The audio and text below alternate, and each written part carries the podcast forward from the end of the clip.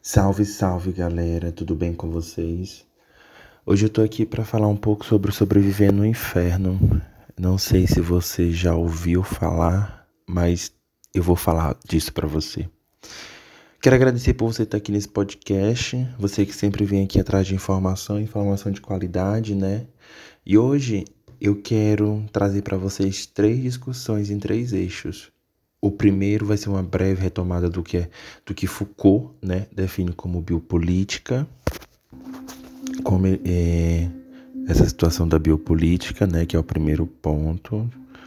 Deixa eu botar aqui uma musiquinha para guiar isso daqui. Obrigado de verdade, você que está aí do outro lado. É, em seguida, eu vou apresentar e vou contextualizar aqui para vocês é, uma ferramenta né, de análise criada por um filósofo e cientista social camaronês, o Achille Macbebe, a necropolítica, e que constitui uma importante, né, dessa construção toda que eu estou falando aqui para vocês.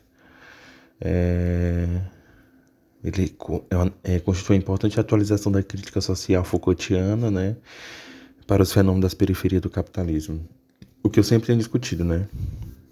É, é importante a gente entender que esse momento aqui de conversação que a gente está tendo é mais uma condição argumentativa, né? Da articulação entre a biopolítica, a produção da vida e de subjetividades é, adequadas à forma social capitalista, né? A necropolítica, uma política centrada na produção da morte em larga escala, né? E por fim, assim, para eu fechar esse, essa análise contextualizada, eu vou trazer a produção do grupo de rap Racionais MC, né?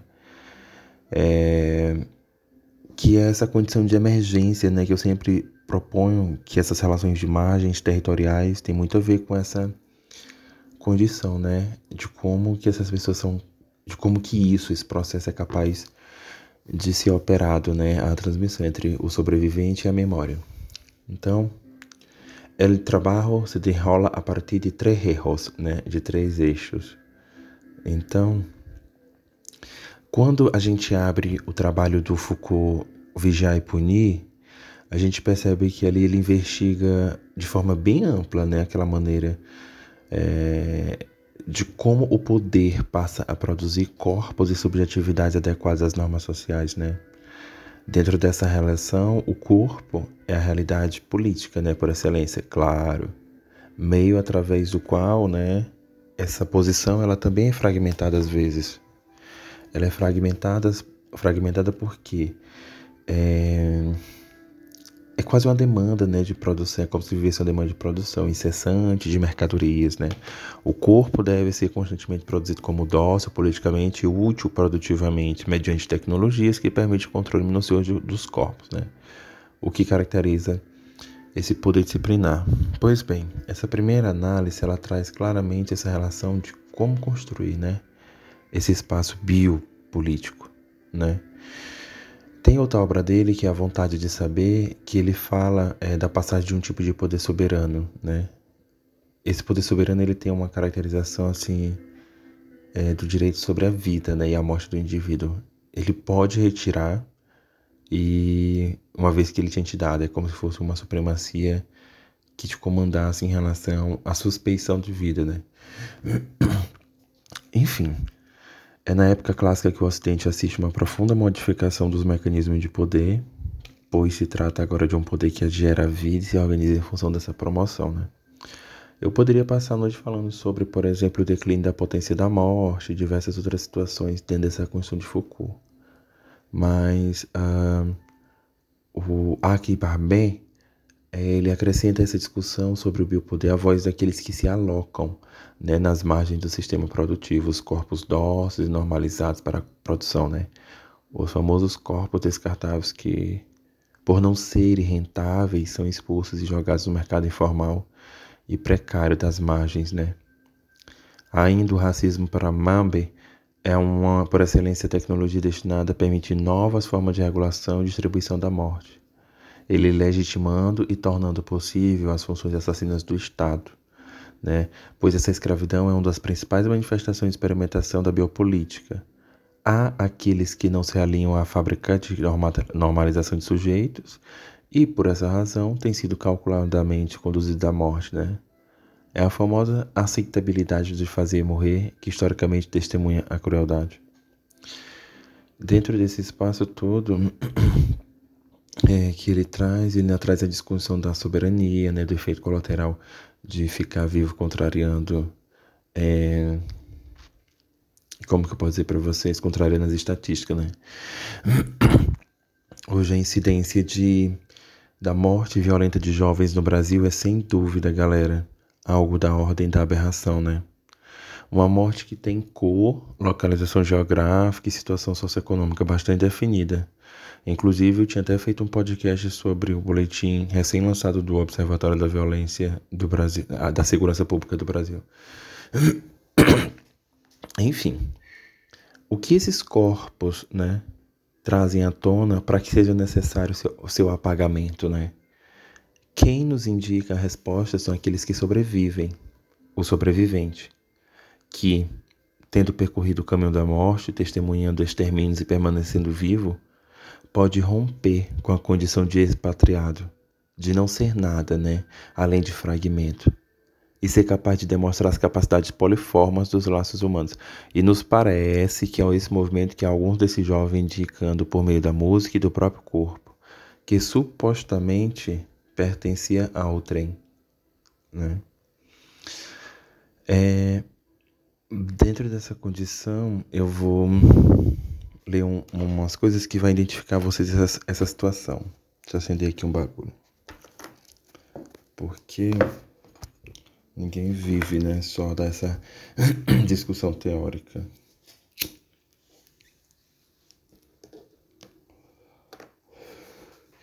Nós somos a consequência maior da chamada violência e o bode expiatório de toda a mediocridade.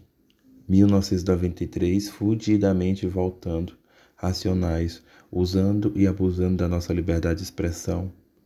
Um dos poucos direitos que o jovem negro ainda tem nesse país, você está entrando no mundo da informação, autoconhecimento, denúncia e diversão. Esse é o Raul X do Brasil. Seja bem-vindo. Esse é um trecho do fim de semana no parque, 1993. Tem um, trecho do Negro Dama que é super bacana também, que é Eu não li, eu não assisti, eu vivo o Negro Drama. Eu sou o Negro Drama, eu sou fruto do Negro Drama. É, eu discuti até um tempo desse sobre isso, que essas relações de, de posicionamento, né, de funcionalidade. Aí o capítulo 4, versículo 3 também uma das faixas, fala assim: 60% dos jovens da periferia sem antecedentes criminais já sofreram violência policial. A, quadro, a cada quatro pessoas mortas pela polícia, três são negras. Nas universidades brasileiras, apenas 2% dos alunos são negros. A cada quatro horas, um jovem negro morre violentamente em São Paulo. Aqui quem fala é Primo Preto, mais um sobrevivente. É a mesma condição que eu já falei, esses levantamentos que eu estou passando para vocês. Mas não, permaneço vivo e sigo a mística. 27 anos, contrariando a estatística. Seu comercial de TV não me engana. Ah, eu não preciso de status nem de fama. Seu carro e sua grana já não me seduz e nem sua puta de olhos azuis. Eu sou apenas um rapaz latino-americano apoiado por mais de 50 mil manos. Efeito colateral que o sistema fez. Seu sistema fez. Capítulo 4, versículo 3, 1997. Galera, é dessa maneira que a galera do, do Racionais MC se apresentam, fazendo música de jeito bastante singular. Eles deixam as músicas emergir em suas letras, aquilo que a cidade insiste em separar com a construção de muros cada vez maiores. É o recalcado de uma violência perpetrada por séculos, né? Da senzala violência policial, 60% dos jovens da periferia sem antecedentes criminais já estudantes são negros, né?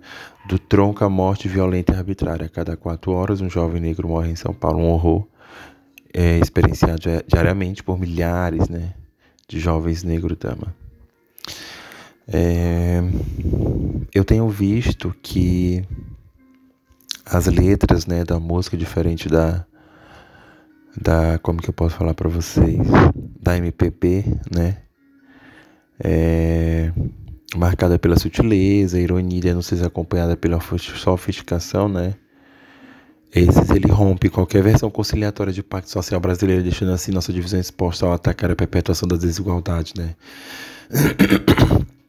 Do racismo, da violência policial e tantos outros descalabros, né? É, é, levando às últimas consequências, advertência feita por Sérgio Buarque de Holanda, né? Com simples cordialidade não se criam bons princípios. É, assim como a voz anticordial na cultura brasileira com clara inspiração de racialismo estadunidense, Mano Brown já declarou mais de uma vez que sua inspiração primeira é Malcolm X. É... Tem uma letra deles também, galera, que constrói essa narrativa que eu estou aqui conversando com vocês, que é bem assim. São Paulo, dia 1 de outubro de 1992, 8 horas da manhã. Aqui estou, mais um dia, sob o olhar sanguinário do vigia. Você não sabe o que é caminhar com a cabeça na mira de um HK. Metralhador alemães de Israel. Estraçalha ladrão que nem papel. Tirei um dia menos ou um dia mais, sei lá, tanto faz, os dias são iguais. Acendo um cigarro e vejo o dia passar. Mato o tempo pra lá, ele não me matar. É, no início dessa letra, é, ele conduz ao relato da vida que habita em um libo, pois a morte está à espreita, né, a todo momento. Nos olhos sanguinários, na arma que ameaça constantemente, no tempo que não corre. Dias iguais, a única certeza em que se apoia é o fato de ter acordado ainda vivo. Uma maneira de radicalizar o diálogo da canção com o cotidiano a qual se está exposto e revelando-se a vida cancerária que não repercute no meio de comunicação, né? Cada detento uma mãe, uma crença, cada crime uma sentença, cada sentença um motivo, uma história de lágrima. Sangue, vidas e glórias, abandono, miséria, ódio, sofrimento, desprezo desilusão, ação do tempo. Misture bem essa química. Pronto, eis o novo detento tem uma cela lá em cima fechada. Desde terça-feira ninguém abre para nada. Só o cheiro de morte de pinho-sol. Um dia, no Carandiru, não, ele é só mais um, comendo rango azedo com pneumonia. Aqui tem mano de Osasco, do Jardim de Abril, Parrelheiros, Mogi, Jardim Bela Vista, Jardim Ângela, Heliópolis, Itapevi, Paraisópolis. Ladrão sangue bom tem moral na quebrada, mas pro Estado é só um número, mais nada. Nove pavilhões, sete mil homens.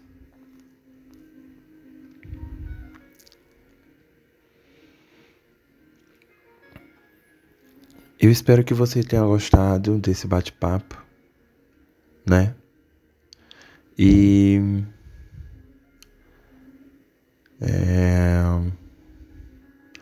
a tarefa poética desses sobreviventes tem sido lutar contra o esquecimento, transmitindo o inenarrável em seu ritmo truncado, muitas vezes entoado, entoado ao som de sirenes de carro de polícia, tiros e gritos, tal como em várias músicas do Racionais MCs que fazem uso desse conjunto sonoro como um pano de fundo. Algo que é narrado para narrar o que é inesquecível existir. E isso é articulado tanto a um passado de opressão como a um contexto cotidiano de violência, dando corpo e voz a uma experiência que pode ser partilhada, bem como desconstruído um discurso que desagrega e reelege a barbárie. Outra forma de impor o esquecimento, condenando a periferia ao lugar do eles. Esse é um trabalho super foda, galera, muito foda mesmo, que foi publicado pela galera da Estilo da Clínica, revista sobre infâncias com problema, sobrevivendo no inferno, um dossiê de narrar a vida para fazer algo. É, a revisão gramatical, top. Eu quero deixar aqui umas indicações de livro para vocês. Claro. Vigiar e Punir do Foucault. A Vontade do Saber também do Foucault. É, uma nota sobre o bloco mágico do Freud. É, Diário de um Detento, né? Claramente, do Garcia. É, sobre uma cena, o fim de semana no parque, também do Garcia que é um estudo que ele fez sobre o pessoal do Racionais. Sérgio Buarque de Holanda, claramente. Raiz do Brasil já sempre citei, inclusive na semana passada. Tem o Mambe, né, que é o da necropolítica. Tem Se Liga no Som, as transformações do rap no Brasil, do Terpman. Los Abusos de la Memória, do Miguel Salazar. E o último de Nietzsche, o som e o sentido. É isso, galera. Mais um, um episódio finalizado, né? Graças a Já. E eu desejo que você tenha gostado bastante. É nóis.